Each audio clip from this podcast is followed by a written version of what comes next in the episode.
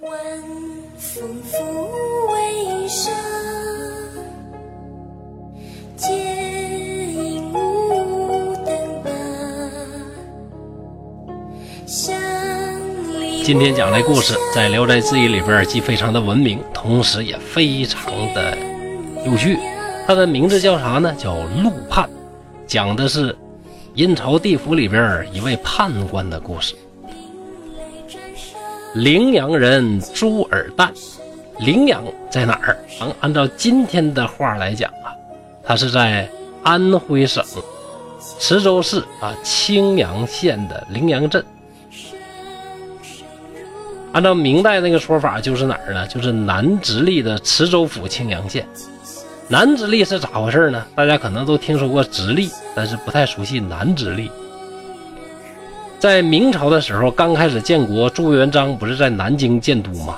南京周围这一块，像江苏、安徽呀、就列直隶省。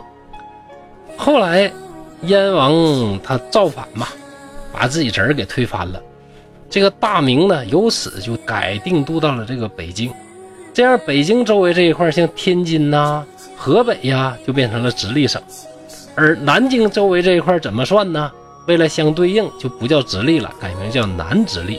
所以在明朝是分南直隶和北直隶的。到了清朝顺治的时候，由于没有这个历史的包袱，那么北京周围这块就叫直隶省。而南边这一块呢，就改名叫什么叫江南省啊？故事呢，就是在江南省，呃，或者说是明代的那个南直隶池州府青阳县啊，在这儿发生的。这个地方在战国的时候啊，是楚国，对吧？楚人呢，素以这个豪放来著称，而这位故事的主人公朱尔旦，他字小明，性情就非常的豪放。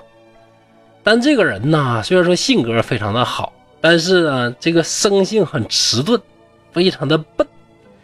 用俗话说讲啊，就是这个心眼儿啊，不是那么多，不是那么全。所以读书虽然说非常刻苦，但是一直呢也没读出个子午卯酉来，考取什么功名。有一天，朱尔旦跟几个文社的文友啊在一起喝酒。因为这个人心眼实嘛，豪放嘛，大家就喜欢拿他开玩笑。这回啊，又拿他开涮，就说：“哎呀，老朱啊，听说你是以豪放闻名，但是这个事儿啊，咱们都没见过，也不知道你真事儿是假事儿，是行不行？咱就打个赌呗。你呀，要是能在半夜里边去十王殿，十王殿是哪儿啊？”什么王有十个呀？阎王爷有十个，十殿阎罗嘛。那十王殿就是阎罗殿的。说你呀，如果能在深夜里边到十王殿、到阎罗殿里，把左廊下那个判官给背来，大家呢就服你，就真认可你是豪爽的人我们就做东啊，请你喝酒。原来这个陵阳呢有一个座十王殿。殿里供奉这个鬼神的像啊，啥都是木头雕的，木头雕的呢，背起来肯定不累了啊。但是啊，这非常的可怕呀！你想想，都是什么鬼神像？这个阎罗殿里边、阴曹地府里边那个神像，个个呢雕刻的栩栩如生，但是样子呢，那是非常的恐怖狰狞。在大殿东廊里边有个站着的判官，那是尤为恐怖啊！绿色的脸庞，红色的胡子。相貌是狰狞凶恶，而且有人呢，在晚上的时候在十王殿门口过，就听见夜间两廊里边啊，就传出审讯拷打这个声音。你想那里边干啥的呀？那鬼到进到这个阴曹地府里边，那不得先审问吗？看看你干多少坏事干多少好事啊？前边我们讲那个三生的时候不讲了吗？有善路，有恶路。恶路里边写着你这个罪过多了，那到那边就得接受拷打呀。所以有人就经常半夜里边就听到里边就有这种啊拷打呀、惨叫的声音。所以呀，只要是进过这个店的人，没有一个不毛骨悚然的。大家就提出这个要求来捉弄朱尔旦。朱尔旦听了之后呢，没说生气，哎呀，你们咋逗我玩呢？没有，大笑而起。这算个啥呀？看我马上就给你们背过来。要不说这人呢，这缺个心眼儿呢，半夜三更的，就是上十王殿去背神像去。你说正常人哪能干出这事来呢？老朱呢是离席就奔十王殿就去。过了一会儿，就听门外大喊：“开门，开门，开门！我把大胡子宗师给请来了。”咋叫大胡子宗师呢？判官吧，他长得那是大红胡子，对不对？呃，为啥叫宗师呢？因为人家已经考取了功名，当官了嘛。大家呢还在考试，是考生，所以尊称人家一个宗师。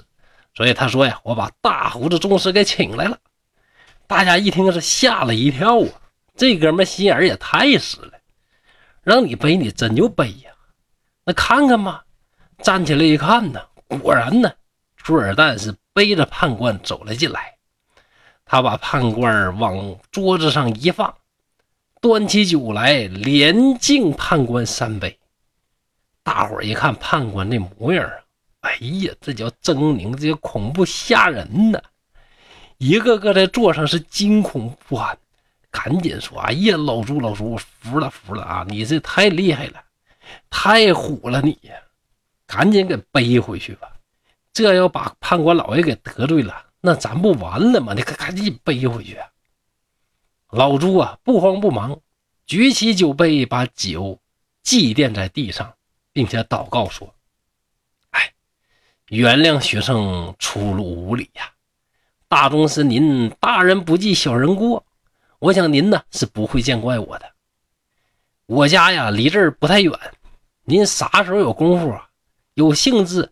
到我那喝两杯，千万不要拘束什么人身有别，都是厂里人，咱没事该喝喝，该唠唠啊。说完，又把判官给背了回去。第二天，大家果然请朱尔旦喝酒，愿赌服输嘛，一直喝到半夜。朱尔旦喝得醉醺醺的，回到家里，感觉没啥劲。喝的不过瘾，又掌上灯，一个人是自斟自饮。忽然呢，有一个人一掀门帘走了进来。朱尔旦一看，谁呢？这大半夜的上我这来呀？抬头一看，哟，竟然是那个判官，连忙站起来说：“哎呀，看来我这要死了，这是。昨晚上冒犯您，您这是来索命的？”判官呢，大笑着，胡子一动一动的说：“哎呀，不是啊，不你说的吗？邀请我没事上你这来喝酒吗？今晚上啊没啥意思，正好有空。我想啊，就你这个性格这么豁达，我也想结交你呀，就特来赴你的约会呀。”朱尔旦一听大喜呀，不但不是来索命的，而且是来交朋友的。朱尔旦啥性格啊？那豪气呀！拉着判官的衣服，就请他赶紧坐下，自己起来又刷洗酒具，又烧火，又要温酒。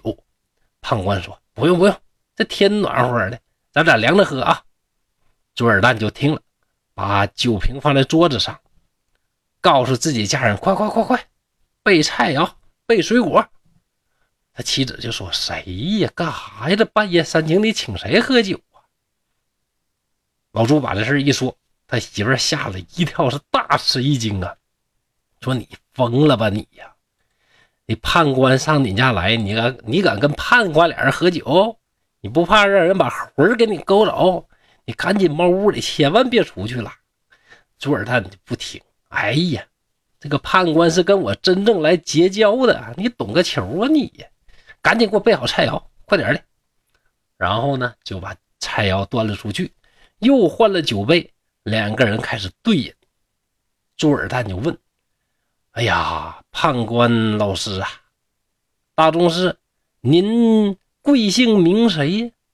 判官说：“哎呀，我呀姓陆，没名儿，别人都管我叫啥呢？叫陆判。”朱尔旦呢就跟他谈论起了一些学问，判官呢是对答如流，对古今的掌故是了如指掌啊。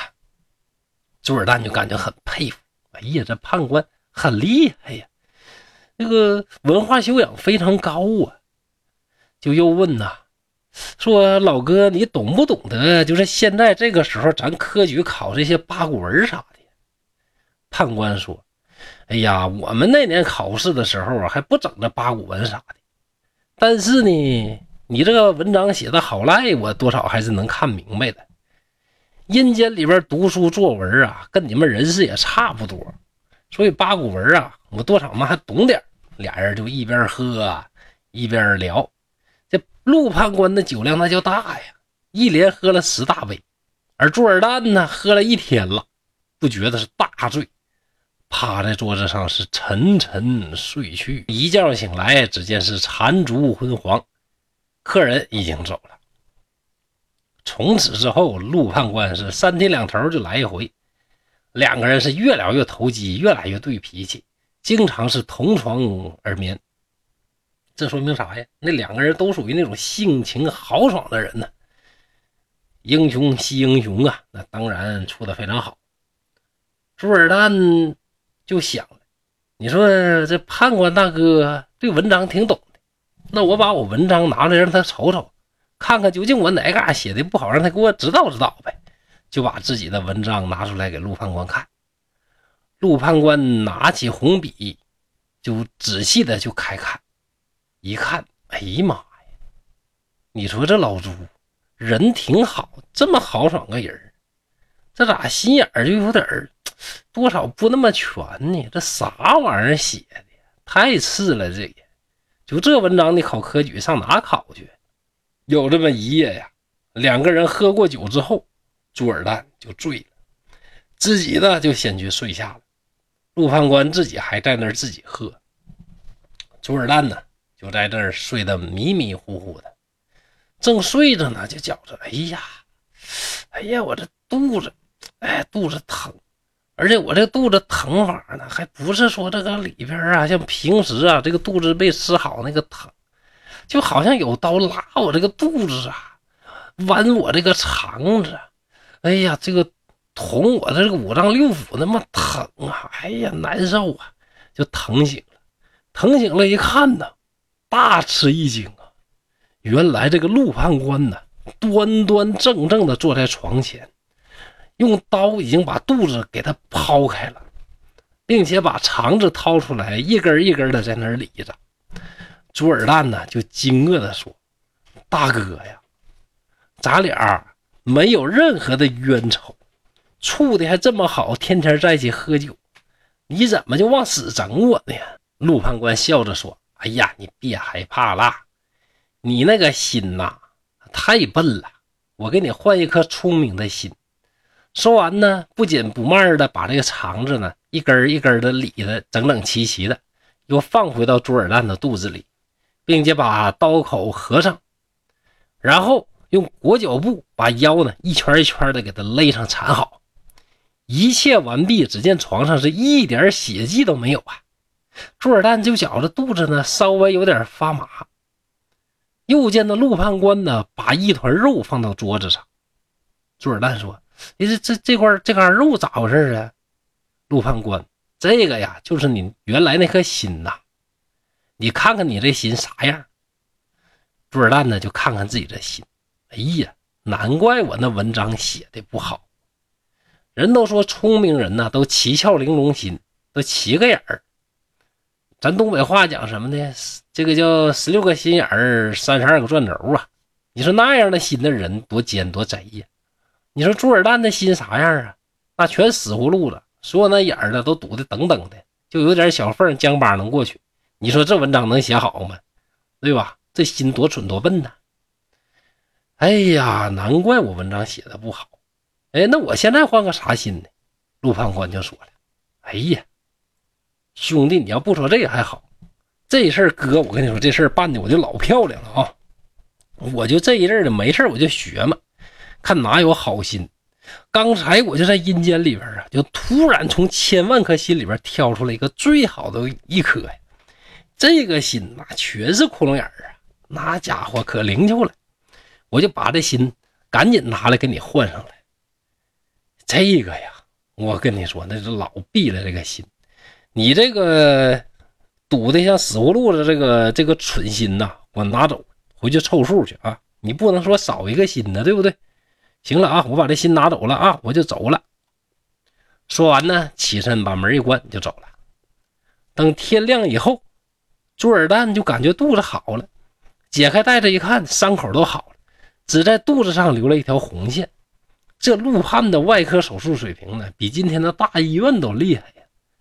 那家伙换一个心，一宿就好了啊！现在说换心也能换，但是也没听说这一宿就好的，对不对？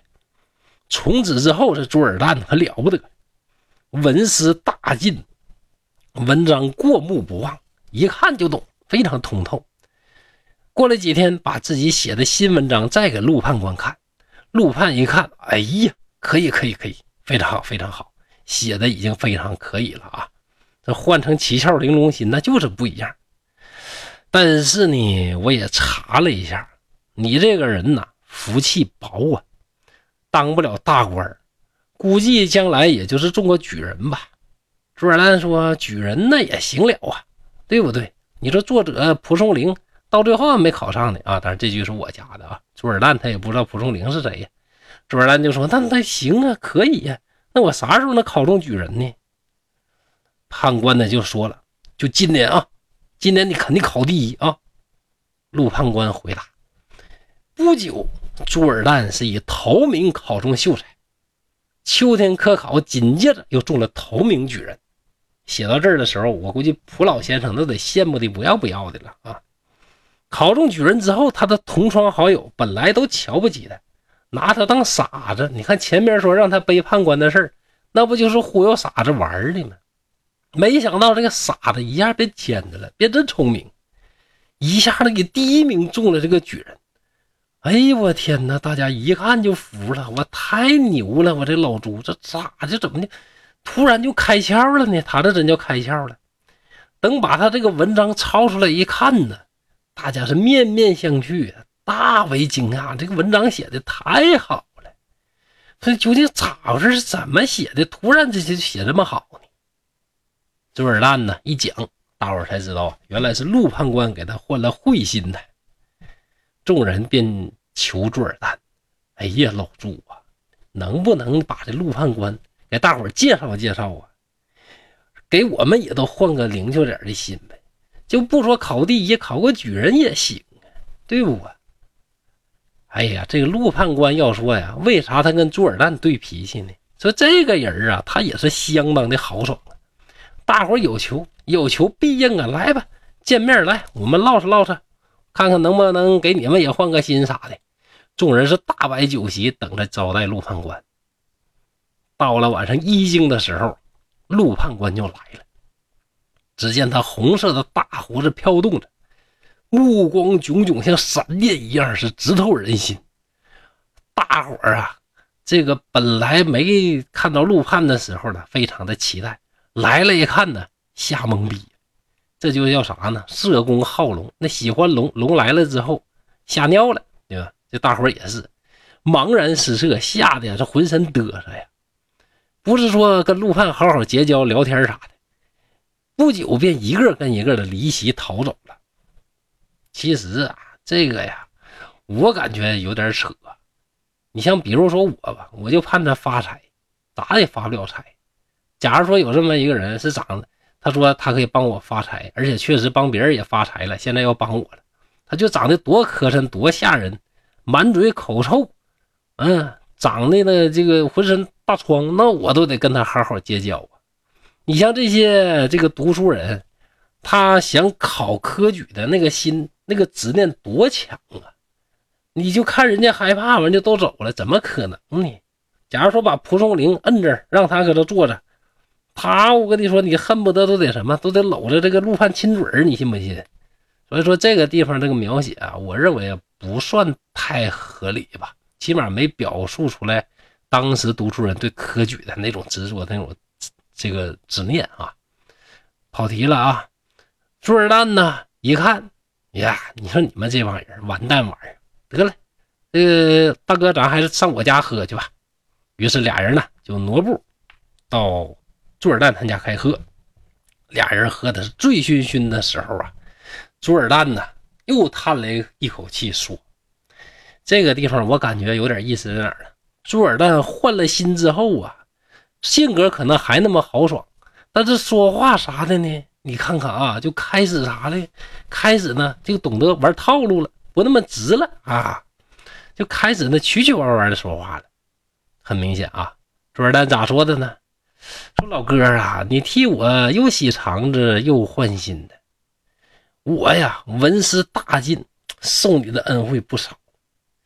但是呢，我还有件事想麻烦你，你看这事行不行呢？你看啊，这说话的风格变了，对吧？以前没换心的时候说话肯定是直直来了，对不对？陆判官说：“那说说说，兄弟，你你的事儿但说无妨。”朱尔旦说：“你说这个心能换，那脸也应该可以换的。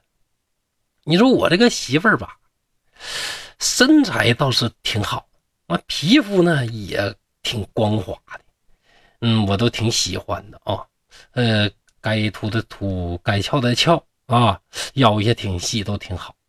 长得不咋漂亮，能不能你说用点啥招啊，把这脸给我整吧整吧，整的好看点呢？陆判官，陆判官呢是笑着说：“哎呀，兄弟，你这有何难？我呀得慢慢给你想办法。”那么后来，朱尔旦的妻子换没换一张漂亮的脸呢？今天呢，就先到这儿，且听下文分解吧。